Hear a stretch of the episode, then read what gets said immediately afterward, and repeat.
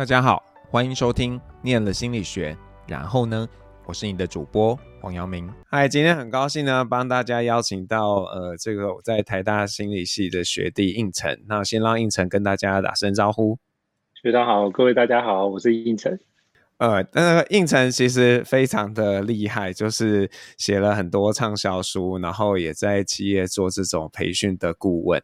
那呃，我实际上跟应成应该是没有重叠的，因为我是硕士班才去念台大的，是因为有你的别的同学或学姐之类的，觉得你真的非常优秀，一定要找你来，然后跟这个对心理学感兴趣的人聊一聊，让他们知道心理学原来还可以做这些事情。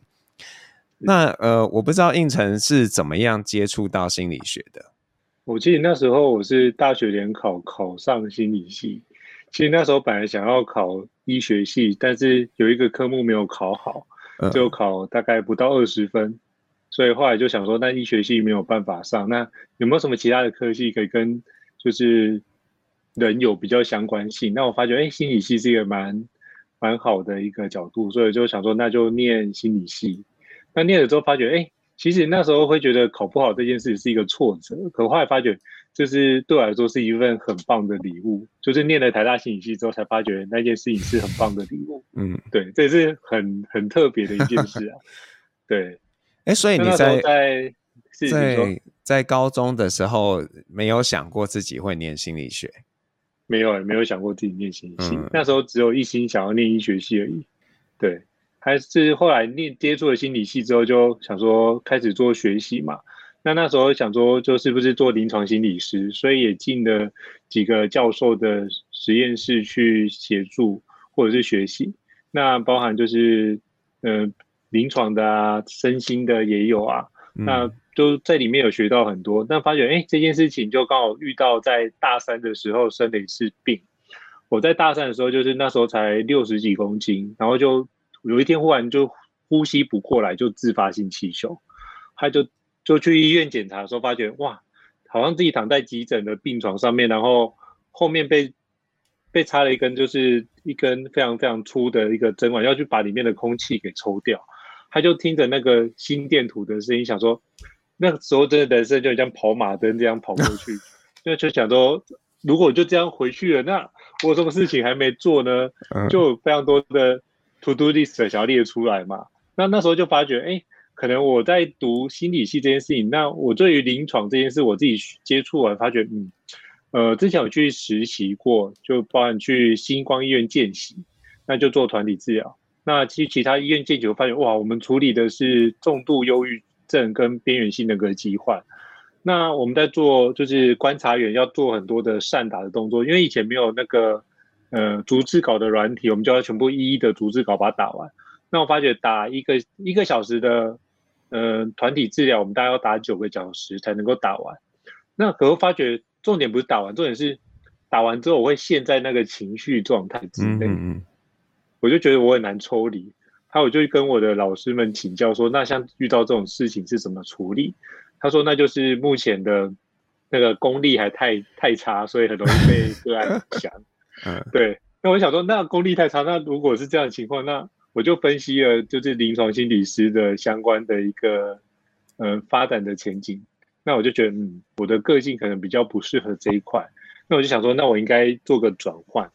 那我发觉我当时候修的很多课都是跟管院有关系的课，所以其实发觉心理系是一个非常非常呃开放的科系，就是你除了自己本科之外，它有非常多的学分，你可以去跟其他的科系做学习。所以我大概有。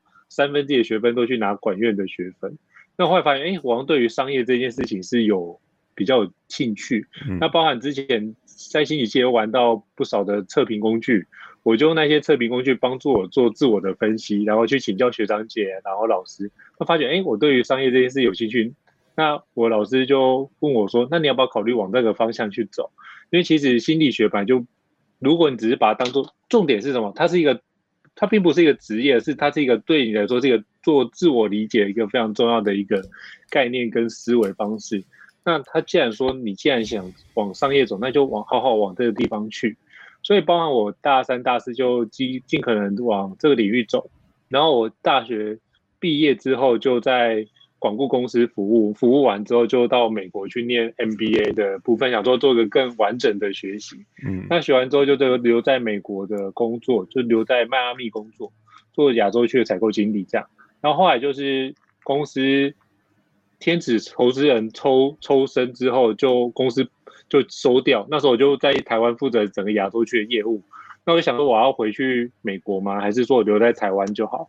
那因为讲说家人，因为我们家只有我一个小孩，所以就决定那要么就是长辈会去美国。可是后来发觉长辈去美国只有三个地方可以去：第一个家里，第二个就是 Kindergarten，就小朋友幼稚园；第三个就是 Chinatown，、嗯、那是没有地方可以去。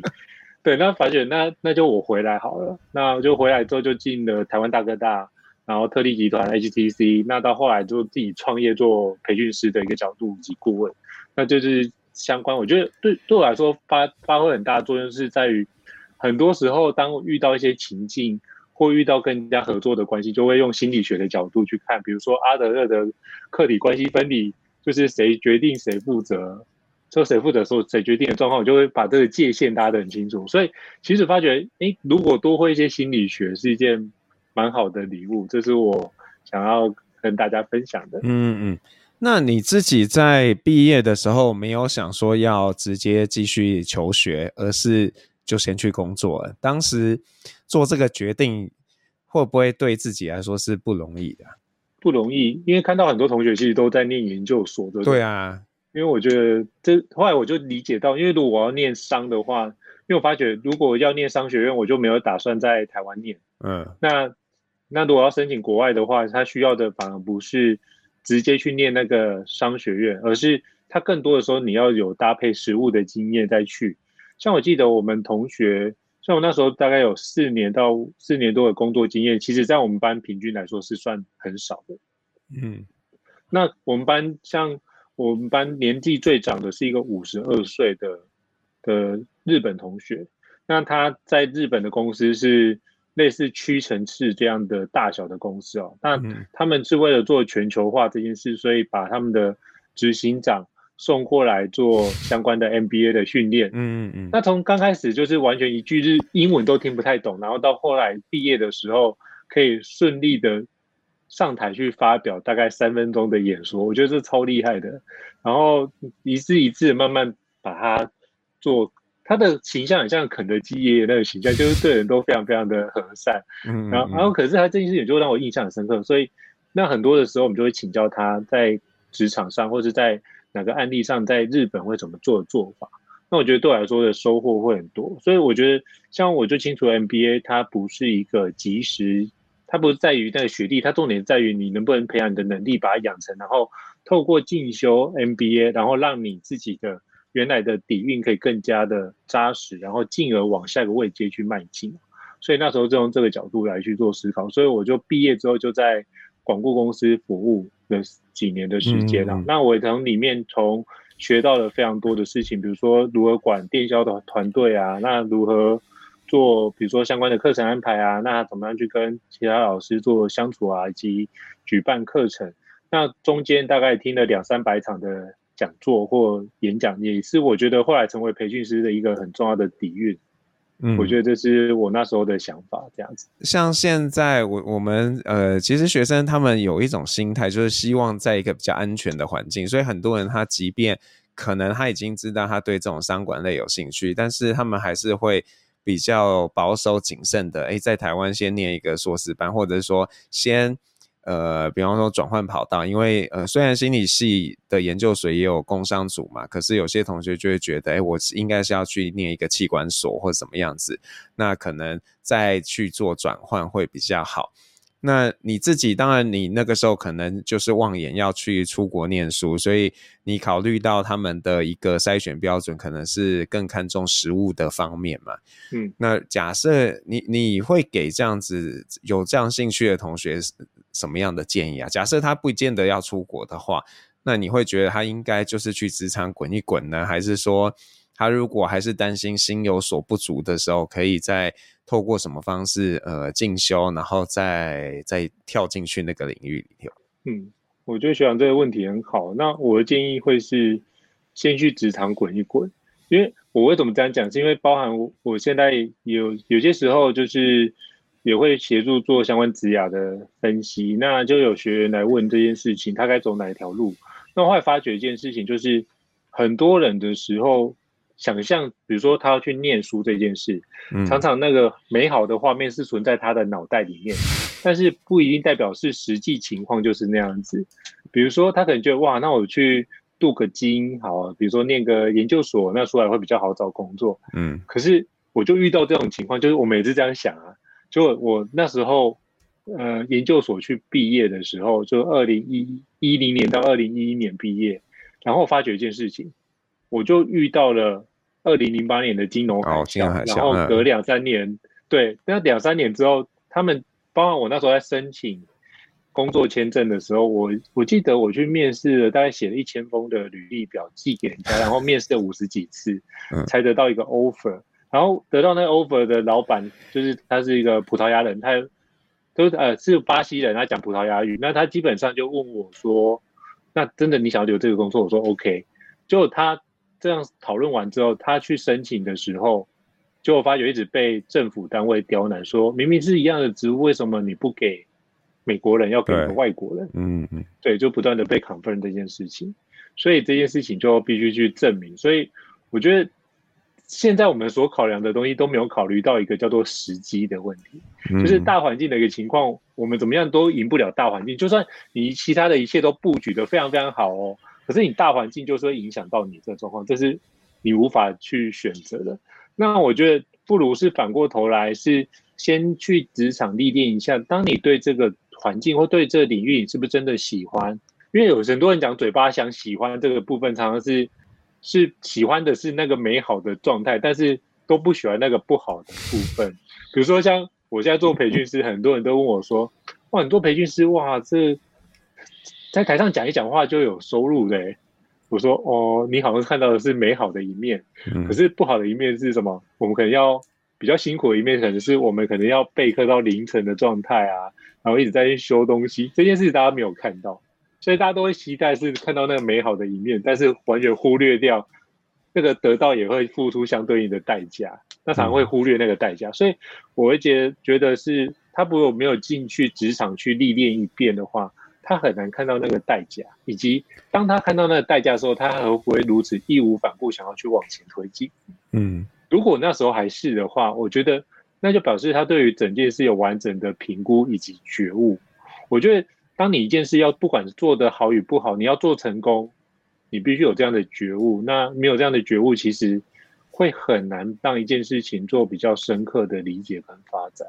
所以我觉得去职场历练一圈，去去有一点挫折也好，然后去看看这件事，检验一下这件事情是不是还是你真的想要。如果想要，你就会在职场里面。其实学到更多了，其实学得更快，马上就可以用出来。然后等你做到主管之后，有需要去念，再去往下做相关的学习。像我最近有很多朋友，就是念完，就是工作一段时间，比如说工作十几年，到主管之后，发觉他想要更进一步，他就去念一个 EMBA 或是 GMBA 的方式，让自己更上一层楼。那更多的是相关的人际关系，或者是相关的一个思维的转换。因为基本上你要往上一层，更重要的是你的思维转换，转换的思维才能够转换你的作为的方式。所以这是我目前看到的，跟大家分享一下。嗯、谢谢应成。那应成要不要跟我们说一说，你从大学毕业找第一份工作是顺利的吗？然后他怎么样在工作间转换到你现在的这个样子？是我第一份，应该说我我觉得我找工作都还蛮顺利的，除了在美国之外，我觉得其他的工作。通常都是，嗯、呃，其他前辈们来邀请我去的部分，所以基本上我找工作的比例还蛮低的。嗯，对。那很多时候，比如说像去广告公司服务，这基本上我就是原来就在那边做志工，那后来觉得，哎，有个缺不错，那就是从刚开始的行政开始做。那刚开始的收入也很少，就是两万二。那可是我，对，就两万二开始做，你想说，哇，台大两万二怎么困难都可以？可是。所以我后来发现，就是你只要认真做，大概我每一季都会被老板调薪，所以基本上你就稳稳做到出国的时候，大概也都得到一个很不错的收入。对，所以这个方式往这个，所以我应该反过头来是，我们要期待的并不是第一份工作的起薪高与低，而是第一份工作，在这份工作你能够学到什么样的能力，或者是技术，嗯、我觉得这件事情是很重要的一个环节。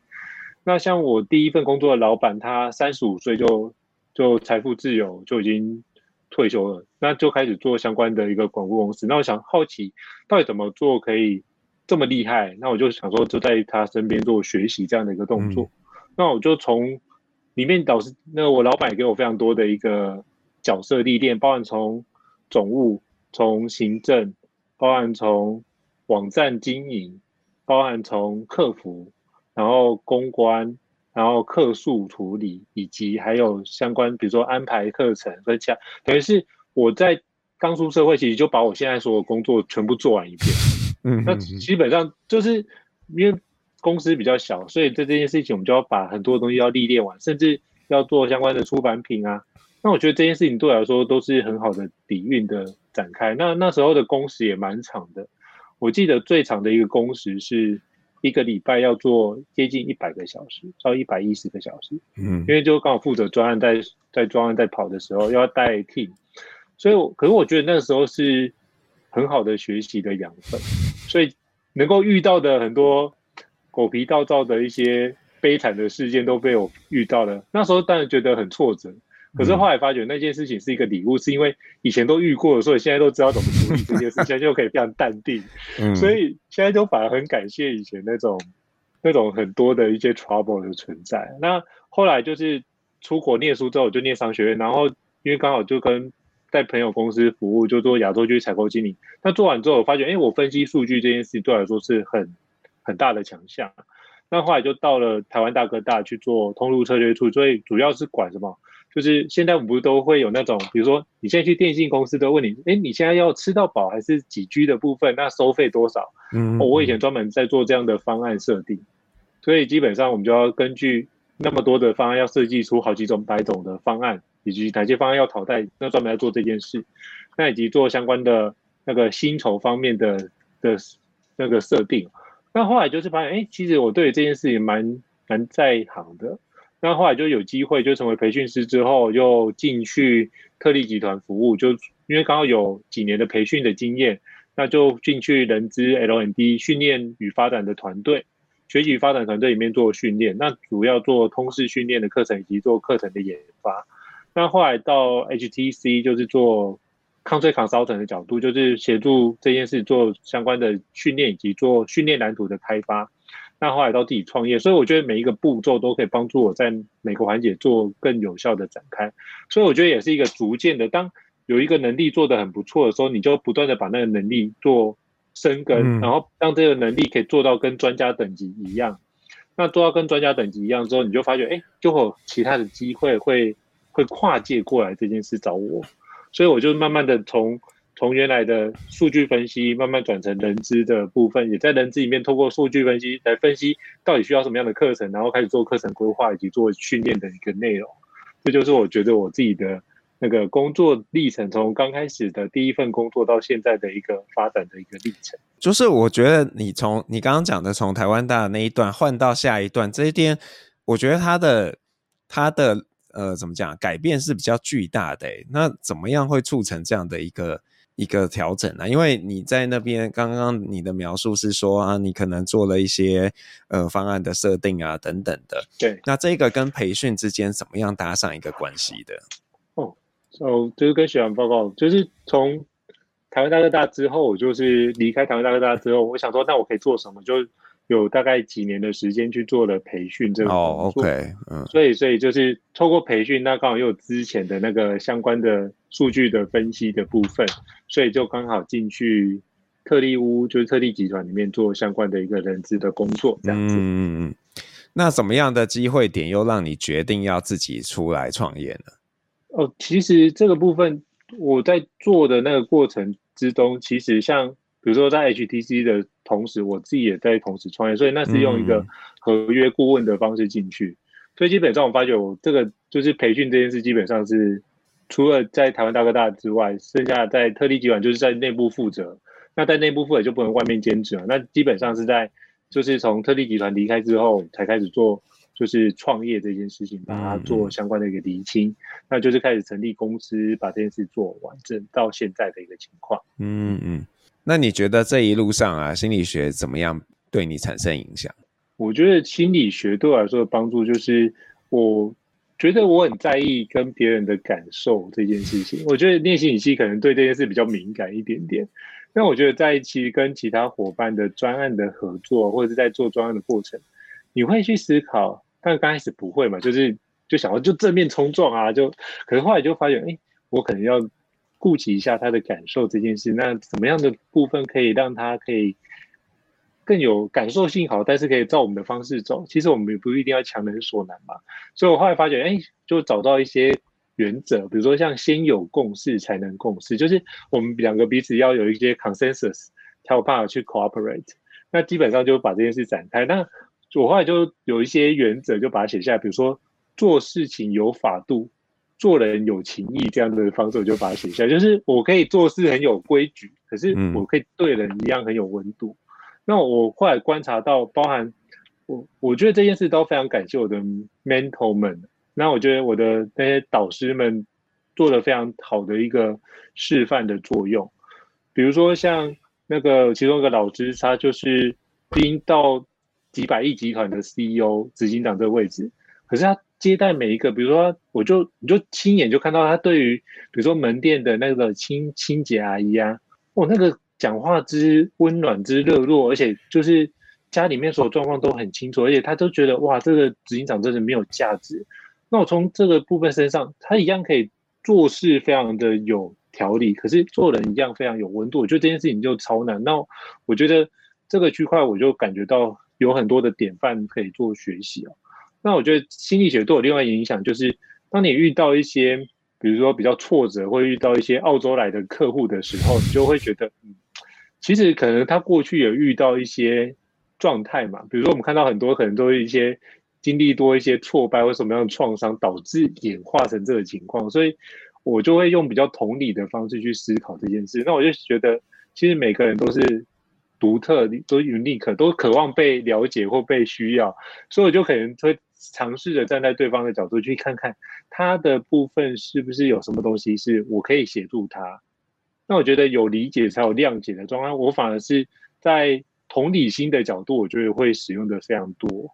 那在处理问题的部分，其实我觉得我们也常面对问题的时候，就会有所谓的战斗或逃跑的反应嘛，嗯，就 fight or flight 的状态。那我会发觉，就是圣严法师讲过一句话，就是我们要面对它、接受它、处理它、放下。然后我觉得一切都是面对这件事情，就是心里面不要想着逃，不然的话就是没有修过的功课，还是不断的要重修啊。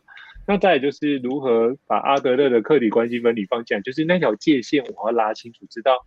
我做到什么样的状态就可以？那如果做太多，不会人家觉得我很鸡婆？觉得这件事情好像我现在怎么亲门踏户到他的领域里面去，他就觉得不舒服。所以我觉得那条界限就对我来说是很重要。所以我觉得保持了正向积极的态度，然后做事有法度，对人有情义，然后把那条就是。遇到问题的时候，积极去面对它，那大概就是能够去当对方有困难的时候，我们去理解，然后找到彼此的共识。那我觉得心理学就会，我我自己是这样使用心理学的角度。嗯、对，哎，那那你自己也有在管院上了一些课嘛？你觉得有没有一些？因为我相信，比方说，假设呃以消费心理学为例好了，可能两个系所都会有这样的课程。那你觉得在管院的一个学习氛围，跟在这种心理系里面学习的氛围有什么样的一个差异啊？我觉得在心理学氛围会比较着，就比如说以消费者心理学、心理学角度会比较着重的是后面三个字，就是心理学。嗯嗯。但是管院会比较着重的是消费者。哦。OK。我觉得在角度会有不太一样的角度。对。嗯。那你在念 NBA 的时候呢？是，其实我在念 NBA 的时候。其实基本上就会，因为我念的是策略与顾问技术，所以我们就在意的是如何去拟定一个有效的策略，嗯、然后如何让这个策略可以有效的进行跟有效的推动。嗯嗯，对，所以我的区块会是往这个地方走这样子。那你自己有想过以后会是什么样子啊？就是说你会一直继续当你的培训师，还是你有什么呃远大的计划梦想在规划当中？希望吗？没有，我就我还蛮喜欢我的工作的。我觉得，我觉得像，比如说像我的老师们，就像杨田林老师，或者是像陈怡安博士，那他们就是都是把一个工作好好的务实的做完。那我就想起那个李国修老师，就是曾经讲过一句话，说人一辈子只要能够做好一件事，那就功德圆满了。嗯。那我后来发觉，其实我能做的，其实就是对于分享这件事有无限的热忱，那也觉得培训是一件非常好玩的工作。那就算现在这样，就是长时间工作，我依然甘之如饴。我觉得这件事情是一个很难的状态啊。那我觉得现现在就是包含疫情来，但包含周围可能会有一些呃亲朋好友可能会有生老病死的情况。那我就问自己，假设我也遇到类似的情况，我没有什么遗憾？那我发觉就是呃。好像比别人少了一点点，就是起码我坐在自己很很喜欢的工作上面，我觉得这件事情倒还好。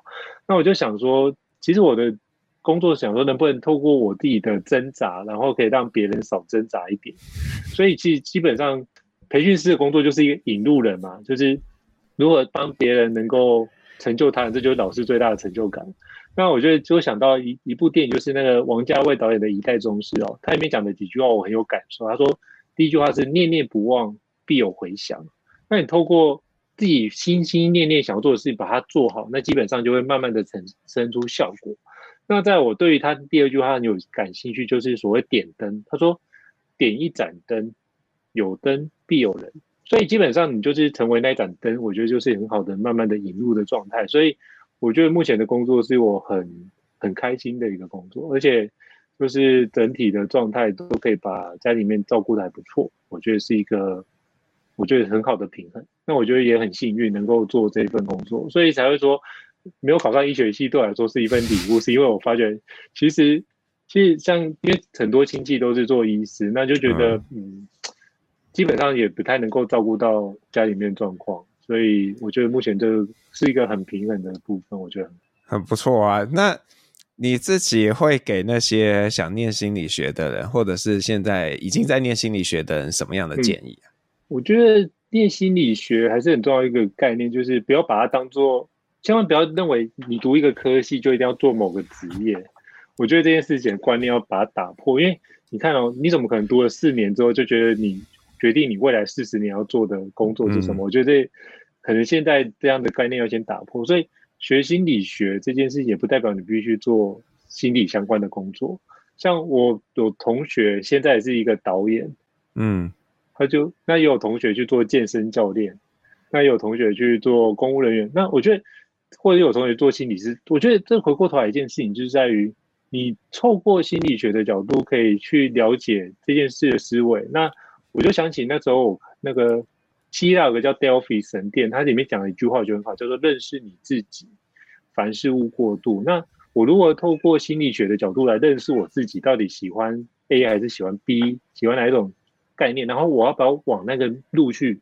像我们班有同学念完心理系之后跑去念学士后中医，现在是一名中医师，也有也有几个同学跑去念牙医，现在是牙医师。所以我觉得这个环节是在于你知不知道自己。期待的是什么内容？所以我觉得，呃，或许现在在念的时候，或许可以思考看看，我如何把我目前的学到的心理学的知识跟思维，可以用在我自己身上，让自己可以变得更好。能不能有这样的一个角度？我觉得是一个第一个。那第二个部分是我们能不能把目前学到的心理学知识跟其他的领域做个结合？比如说，像可不可以跟大脑科学结合，或者是像跟消费者心理学结合，或者是与相关的，比如说投资理财方式做结合，那我觉得心理学都是一个很好的思考的基础。那我觉得其实学心理学学完之后，我会有一个很好的概念，是在于我会经常的换位去思考，就是说，假设我是消费者，我会怎么样决定？假设我是那个培训师，我会做什么决定？那我就会思考的是，如如就保持非常充分的好奇心，因为我就很好奇到底这件事情是什么，所以。就会把这件事情展开。那就我的角度来说，心理学是从个体的角度去出发嘛。那我这十几年大概念了四五千本的书，那我就觉得这件事情对我来说是很大的学习，就在于，呃，我们要学习如何从不同的角度去出发这件事。因为如果你都从心理学角度，你就从个人在看待这个世界，有时候太过于就是个人主义。那如果我们可以思考，比如说从社会学的主义出发，比如从整体来出发这件事，那其实你就发觉，当你到比较高的位阶的时候，你就要思考为什么他这样子思考，不这样子做，那个思考的角度会不太一样。那像念心理学的。更源头的部分就是所谓哲学，我就会像我这几年就念了非常多哲学的书，就是从根本的源头去思考。比如说像这几年大家一定会被问几个问题嘛，比如说就是哲学的三问，就是第一个我是谁，第二个部分是我从哪里来，第三个就是你要去哪里。那基本上你可能在管理员那边就会被问到这几个事情嘛，那你就可以用这几个部分帮自己做个提问，也是很好的。那我觉得重新思考到底自己想要什么，那把它补充那。像我就很喜欢那个 Carl Rogers，就人本心理学家提到的概念，把这件事转换。所以我觉得你一定会有自己喜欢的流派，或者是自己喜欢的角度，那就把那个角度能不能活用到你的生命当中，然后再看看如何把这样的一个基础能不能建立跟其他的呃相关的连接，因为你必须透过其他的连接应用，会创造出一个新的东西出现。那我觉得现在你只是沿用过去的内容，我觉得会有点可惜。那我觉得，如果能够有一些新的创造，那会发觉，哎，其实像我又看很多未来学的东西，发觉很多的工作，其实二十年后的工作，其实现在可能出现不到百分之十，所以还有很多工作是需要被发发明出来的。所以我觉得不用局限自己的一个角度，而是我从心理学学的角度能不能出发，然后帮助我把相关的能力给锻炼好、培养好，然后基本上我觉得念心理学的部分，心理素质都。都心理韧性都很强，都很容易觉察到很多的关键。我觉得，我觉得这件事情是一个很好的开始。所以把自己装备好，但之后再去去面对未来的一个未知的状态，你也比较可以做充分的准备。嗯，谢谢胤丞。然后我我自己有时候会觉得啊，就是可能心理系它是一个比较。不会有一个很明确职业想象的科系，反而造就了这种我们很像不得不去 try 的这种嗯动机嘛，就是你可能会呃想要去各种的尝试，但比较可惜的是，我觉得现在的学生有时候会很焦虑啊，就是他们会呃有很强烈的就业焦虑，然后这个就会反应过来说，他就会马上去找一个。对应关系就是哦，心理系对到什么职业，然后就有点把自己圈住了。那就是希望他们可以听了胤丞的建议，让他们自己可以不要这么快的就卡在那边，而是多去看到自己的样子，然后去思考，所以那我可以走出什么样的路？我觉得这可以用模仿的角度来去看，比如说，我觉得或许可以找一个，我觉得刚刚学长讲很好，就是。他找路，其实基本上他很难想象这条路，嗯，所以我觉得可以跟，比如说目前在念心理系或未来想念心理系的学弟妹们分享的是，你可能要找一个你的典范，比如说杨幂老师可能就是一个很不错的典范，那你就可以比如说啊，就可以就可以学术上有很好的成就，那在比如说生活上或是可以做其他的相关环节，就可以拓展自己的影响力或是生活圈。那我觉得这件事情就可以思考。什么样子的人的状态，你要把那个典范找出来之后，那你就发觉你的典范跟你一定有很大的落差，这是一定的。为什么？不然的话你不会如此向往那件事。所以有落差是很正常，但是不要因为有落差就批评自己说啊，我永远都达不到。那我觉得这样就可惜了。应该是说有落差，我们用比较积极的心态，我能不能怎么样可以更靠近我的典范更近一点？那我觉得这件事情，那我的典范跟我之间有落差，那是哪个地方有落差？那。一般来说，那我不会这个，我不会那个，那很正常啊。你自己回想起来，我们念心理学的之前，我们知道什么叫做心理学，我高中也没听过心理学啊。所以这件事情就是慢慢练习。所以我觉得很大的内心的机制就是你必须先转换一个思维，就是从我不会，我不会是事实，你只讲出事实。可是你要讲的是后段，是我可以学这些角度。我觉得这件事情是很关键，就是没有人是天才，就是马上就会这件事，而是。你学了之后，你慢慢把这件事累积，都是透过累积这件事情。比如累积了三五年，你就会成为这个领域的专家。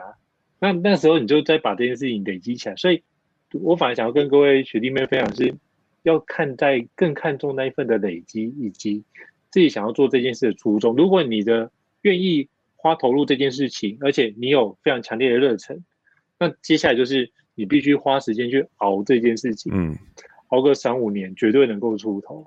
那基本上你就把基本功打好，就能够更快速的去往你想要的面试推进。那有一点就是我想分享，就是千万不要只是流于思考，就觉得啊我要做这件事，但是你就是把读书计划，像我就看到很多人读书计划这样，哇，我做了一个超级完美的读书计划，然后然后就没有然后了，你知道吗？就就把它放在旁边，就没有去执行，所以。你可能没有忘记初心，可是你可能忘了出发。我觉得很多人忘记这件事情，就是就是我想要做这件事，可是一直没有行动。那我觉得你行动一定会有挫折，那挫折就是透过不断的修正去调整，就很像围棋里面所谓复盘，就是你必须做修正跟调整，才能够让自己转得更好。所以千万不要害怕挫折，或是害怕去尝试，因为你越害怕尝试，你其实有可能会错过。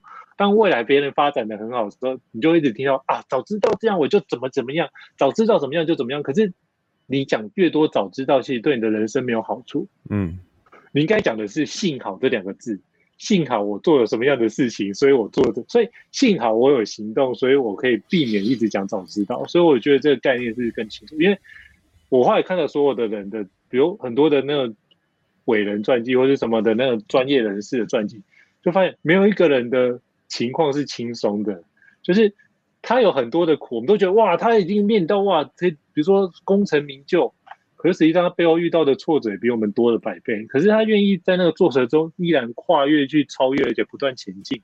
我觉得那件事情才会是更值得学习的。所以，如果这件事情如果可以做的话，就是你想到什么去评估完，然后发觉自己有六成、七成把握，甚至。像我朋友接着说三成把握、四成把握就去做，那我觉得如果你要保守一点，就七成把握就去做。那我自己觉得就是六个字叫不伤根不伤神。像我学习任何东西，我就会尝试，就是只要没有伤害到原来的根本，这件事情如果最坏的状况我都能够打算的话，那没有什么东西可以阻止我去尝试任何的事情。那我觉得一切的尝试的阻碍都在自己的内心跟自己的思维。嗯，像我之前看过一个叫王德顺的大爷。八十岁了去走伸展台，就是锻炼的八十岁锻炼的一身肌肉，然后去走伸展台，我觉得那超帅气耶！就是我自己到现在也没有六块腹肌啊，人家八十岁还有六块腹肌，觉得超强。那所以这件事情就是什么？就是你真的相信这件事情，就会努力的去把这件事展现出来。那你就必须坚持下去。我觉得成功的道路并不拥挤，重点是你愿不愿意坚持。我觉得这件事对对来说可能会比较关键。对，嗯。我我觉得胤丞今天讲话有非常多的金句，大家都就可以抄写下来，就可以成册了。那不知道胤丞最后还有没有什么刚刚前面没有讲到，然后你希望可以告诉听众的事情？呃，我想分享的就是不要为了现在到底第一份起薪的多寡去选择你要做什么职业。嗯，那我觉得这件事情还要回过头来一件事，就是倾听你自己内心的状态。我觉得只有你自己的感受，你的热情。所在，然后你知道这部分理性的感性合在一起之后，那条路才是你属于你自己的道路。那我觉得这样子的话，你要活出的不是跟人家一样 me too 的人生，而是你要活出你自己独特的人生。所以这是我想要做的一个补充。好，谢谢应城。那如果你是 KKBOX 的用户呢，你会听到应城帮你点的一首歌，那就要请应城帮我们介绍一下是什么歌，然后为什么？好。那我想今天要跟大家分享的一首歌叫《莫忘初衷》，那这是动力火车的版本哦。那为什么讲莫忘初衷？是因为当你出发之后，你会发觉你本来想说是一个非常好的一个坦途，可是你会发现出发之后，发觉一定有非常多意想不到的事情会发生。就像我那时候去念研究所，想说哎，应该都很顺顺的吧，就没想到中间也是非常多的历程，是上上下下，甚至毕业的时候还遇到就是二零零八年金融海啸后续的。情况都出现，所以这件事情都很多，人生有很多意外会出现。那重点是愿不愿意持续相信并坚持那一份初心。就是像我就很喜欢，就是通过这部这这一首歌，其实我觉得也推荐大家可以看一部电影，叫做《打不倒的勇者》，就是 Invictus。那是南非总统曼德拉的南南非总统曼德拉先生的一段的那个影片哦，是摩根费里曼跟麦克戴蒙所演的，我觉得非常非常。推荐大家看，就是它里面提到，就是曼德拉被关在一个监狱里面三十年。